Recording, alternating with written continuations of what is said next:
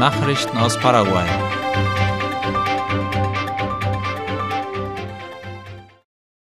Heute tritt der neue Generalstaatsanwalt sein Amt an. Das teilte die Zeitung Ultima Hora mit. Emiliano Rolón ist heute in einer ordentlichen Sitzung als neuer Generalstaatsanwalt vereidigt worden. Er löst damit Sandra Quiñones ab, die seit fünf Jahren im Amt war. Quiñones war für ihre Amtsführung kritisiert worden und musste sich vier Amtsenthebungsverfahren wegen angeblich schlechter Amtsführung stellen. Während ihrer fünfjährigen Amtszeit wurde Sandra Quiñones immer wieder wegen ihrer mangelnden Unabhängigkeit kritisiert und beschuldigt, gewählt Fälle eingestellt zu haben. Emiliano Rolón hat versprochen, die Institution der Staatsanwaltschaft umzukrempeln und Ordnung ins Haus zu bringen, wie er selbst erklärte. Eine seiner größten Herausforderungen ist, der Staatsanwaltschaft wieder Glaubwürdigkeit und Unabhängigkeit zu verschaffen. Mit dem Rückgang des Paraná-Flusses stehen immer mehr Häuser in Ciudad del Este wieder auf trockenem Boden. An der Messstation in der Nähe der Freundschaftsbrücke in Ciudad del Este wurde seit dem vergangenen Dienstag das Absinken des Paraná-Flusses registriert. Das meldet AVC Color. Der Pegel des Flusses lag bei 105,5 Metern über dem Meeresspiegel und damit bereits in dem Bereich seiner normalen Tiefe. Es wird erwartet, dass der Wasserstand stabil bleibt und möglicherweise sogar noch etwas mehr zurückgeht, auf etwa 102,5 Metern über dem Meeresspiegel. Die Sonderkommission für Hochwasser CEC überwacht den Flusspegel seit dem 15. Februar genauer als Reaktion auf die ständigen Regenfälle, die flussaufwärts des Staudamms verzeichnet wurden. Ziel dieses Ausschusses ist, die aktuellen Daten zur hydrologischen Situation auszuwerten, die Maßnahmen im Zusammenhang mit dem Betrieb des Kraftwerks zu koordinieren und mögliche Hilfen für die Flussanrainer zu planen. Mit dem Rückgang der Überschwemmungen wird der CEC jetzt aber inaktiv, kann aber bei Bedarf jederzeit reaktiviert werden. Der Generalstaatsanwalt von Kolumbien ist in Paraguay. Laut ABC Color hat dieser einen Bericht über den Fall Marcelo Peggi mitgebracht. Generalstaatsanwalt Francisco Barbosa aus Kolumbien wird begleitet von einer Delegation kolumbianischer Beamten. Diese haben der paraguayischen Staatsanwaltschaft einen Bericht über den aktuellen Stand der Dinge übergeben.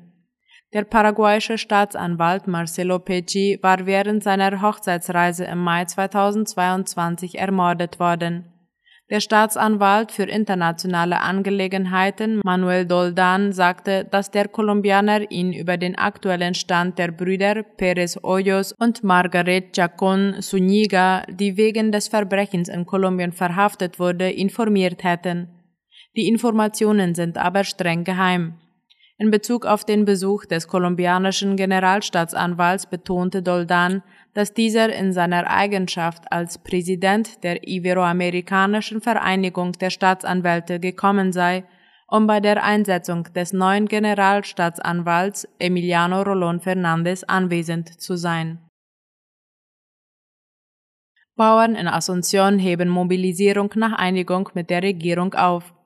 Die Mitglieder des nationalen sektorübergreifenden Koordinationskomitees CNI sind laut Ultima Hora aus der Altstadt von Asunción abgezogen.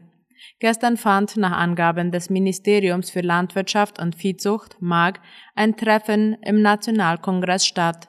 Versprochen wurde den Demonstranten unter anderem der Bau von angemessenen Wohnungen, die Unterstützung der landwirtschaftlichen Familienbetriebe, die Begleichung der durch die Klimakrise entstandenen Schulden und die Lieferung von 50.000 Lebensmittelpaketen. Es seien im Allgemeinen Projekte, die im letzten Jahr genehmigt worden waren, erklärte Senator José Ledesma. Er erklärte, dass das MAG eine Summe von 32 Milliarden Guaraníes an alle Bauernorganisationen auszahlen solle. Der MAG-Minister Moises Bertoni hatte versprochen, 40 Milliarden Guaraníes an die Bauern auszuzahlen. Darüber hinaus wurde die Lieferung von 4000 überfälligen Lebensmitteln zugesagt. Innerhalb von drei Monaten würden die Bauern weitere 10.000 Lebensmittelpakete erhalten, so Ledesma. Im Gefängnis von Emboscada ist eine Honigverpackungsfabrik eingeweiht worden. Die Anlage wurde gestern vom Justizministerium eingeweiht und befindet sich im ehemaligen Gefängnis von Emboscada im Departement Cordillera. Darüber berichtet Ultima Hora. Die Abfüll- und Vermarktungsanlage für Bienenhonig trägt den Namen Flores d'Or. Sie wird von elf Insassen betrieben im Rahmen des Projekts für soziale Wiedereingliederung durch menschenwürdige Arbeit, das in den paraguayischen Strafanstalten durchgeführt wird. Die Abfüllung und Vermarktung von Bienenhonig wurde von dem Gefangenen Germán Flores Tuñanes vorangetrieben. Das Produkt erfüllt alle Anforderungen, die für dieses Angebot erforderlich sind, wie beispielsweise die entsprechenden sanitären Einrichtungen sowie die erforderlichen Unterlagen und Genehmigungen. Der Honig kommt von wild lebenden Tieren und ist zu 100 Prozent natürlich.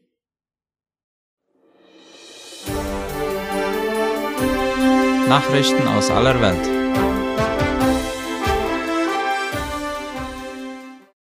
Atomkraftwerk Saporischia nach russischem Angriff wieder am Netz. Das ukrainische Atomkraftwerk Saporischia ist nach Angaben des Betreibers wieder am Stromnetz. Laut der Tagesschau war das Kraftwerk infolge russischer Angriffe heute früh von der Stromversorgung abgeschnitten worden. Das Atomkraftwerk lief vorübergehend mit Hilfe von Dieselgeneratoren. Laut dem ukrainischen Präsidenten Volodymyr Zelensky feuerte Russland in der vergangenen Nacht insgesamt 81 Raketen ab. Landesweit habe es Einschläge gegeben sowie Verletzte und Tote, schrieb der ukrainische Präsident auf Telegram. Ernsthafte Dürre im Zentrum von Mexiko. Das Wassersystem, das Mexiko-Staat und die Ortschaften im zentralen Bundesstaat Mexiko versorgt, ist von der schweren Dürre im Zentrum des Landes betroffen. Darüber schreibt Latina Press.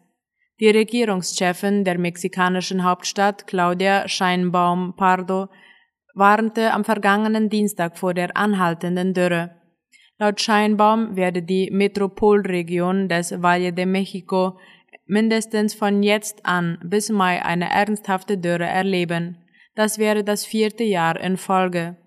Auf einer Pressekonferenz erklärte sie außerdem, dass der Pegel des Wasserspeichers von Kuzamala gesunken sei, weil es in den letzten beiden Jahren weniger geregnet habe. Dies bedeutete, dass die Kuzamala-Stauseen nur noch die Hälfte der Wassermenge speichern können, so Scheinbaum. Den vorgestellten Diagrammen zufolge wird die Situation in diesem Jahr komplizierter sein als vorher, da die Hauptstadt weniger Wasser erhalten wird. Griechenland sagt Familien nach Zugunglück Unterstützung zu. Der griechische Ministerpräsident Kyriakos Mitsotakis hat den Familien der 57 Todesopfer des schweren Zugsunglücks in Griechenland Unterstützung zugesagt. Das meldet der ORF. In den kommenden Tagen werde die Entschädigung bekannt gegeben, sagte Mitsotakis heute vor dem Kabinett. Der griechische Ministerpräsident entschuldigte sich erneut im Namen all jener, die das Land jahrelang regiert haben. Auch er selbst stehe in der Verantwortung, sagte er und sicherte absolute Transparenz bei der Aufklärung des Unglücks zu. Laut Mitsotakis steht die Unterstützung der Angehörigen der Opfer im Vordergrund sowohl finanzielle als auch moralische und psychologische Unterstützung. Darüber hinaus werde die griechische Regierung dafür sorgen, dass die Züge so schnell wie möglich und mit höchster Sicherheit wieder den Betrieb aufnehmen. Ein Bahnhofssteher in der mittelgriechischen Stadt Larissa hatte am Dienstag letzter Woche versehentlich einen Personen- und einen Güterzug auf derselben Gleise geschickt, die Züge stießen frontal zusammen. Laut Berichten funktionierte das elektronische Sicherheitssystem nur teilweise, sonst hätte es das Unglück verhindert. Das System solle nun umgehend repariert werden, versprach Mitsotakis. Soweit die Nachrichten heute am Donnerstag. Ich wünsche einen schönen Abend. Auf Wiederhören.